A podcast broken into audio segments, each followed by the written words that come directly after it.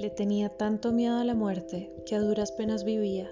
Quería demostrando poco y con límites para no encariñarme mucho y sufrir si las cosas se llegaban a acabar.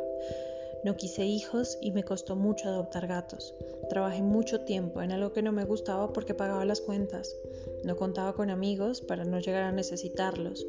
No lloraba públicamente para no mostrarme débil. No hacía el ridículo, no me equivocaba para evitar ser juzgada. Jugué el papel protocolario para salir de esta vida con el mínimo de daños posibles y no ser vulnerable. ¿Y saben qué pasó?